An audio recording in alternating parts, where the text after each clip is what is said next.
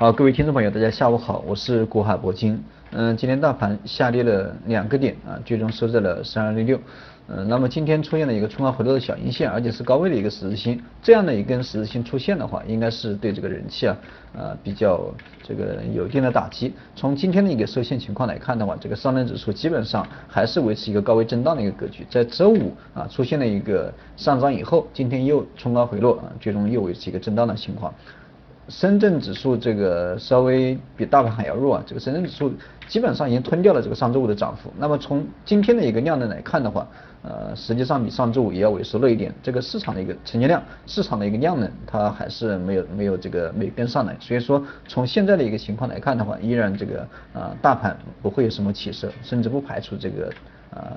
往下走啊。因为我上周也讲了，这个如果说三十日线这里还不能得到突破的话。那么就得回踩一下，回踩到六十日线，然后在这个在六十日线企稳，再寻求突破。今天的一个盘面来看的话，今天这个涨停板基本上都是一些次新股啊，刚发出来一些次新股，基本上所有的股票百分之九十啊都是死气沉沉啊，百分之七八十的股票都在下跌。那么这样的一个市场运行的规律来看的话，因为上周五我也是提示了这个新高，新高的出现在这样的一个位置。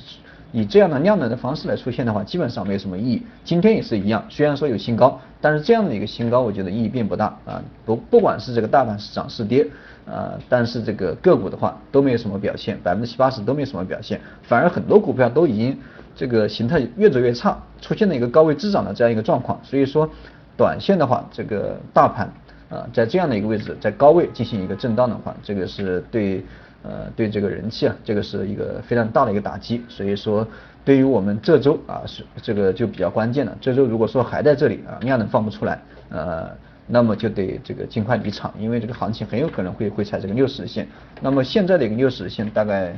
我看一下在哪里？现在六十线在呃三幺九零附近啊，也就是还有回调呃七八十个点的空间，这个空间应该是比较大了，所以大家尽量这个规避一下风险。嗯，这是今天的一个今天的一个情况。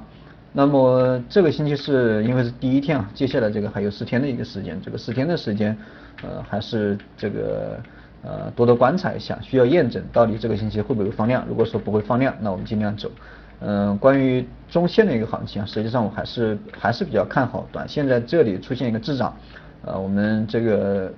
呃，尽量就以控制风险为主。中线的话，如果说你有低位股，对吧？那个低低价进场，这个对你的股票基本上没什么影响。或者说有前期这个涨得比较好的股票啊，最近有一定的回调，比如说军工股，对吧？这个前一段时间走的比较好，那么现在经历过差不多有啊几个星期这个震荡嘛，或者是调整，这个回调的力度也都比较多啊。所以说像军工股这些呃前期比较走得好。近期这个调整到位啊，有一定的企稳，那么这些股票就是一个中期的一个进场的一个机会。呃，伴随着这个大盘的回调，应该会有很多股票都会有中线的一个机会，这个大家就把握好就行。应该说，呃，我们经常讲的这个机遇都是跌出来的，对吧？这个呃，我们这个如果说能够找到低位的一个股票，这个也是呃意外中的惊喜，对吧？那么另外再说一个这个微信上面这个问的比较多的一个问题啊，关于这个市盈率，呃，市盈率可能大家，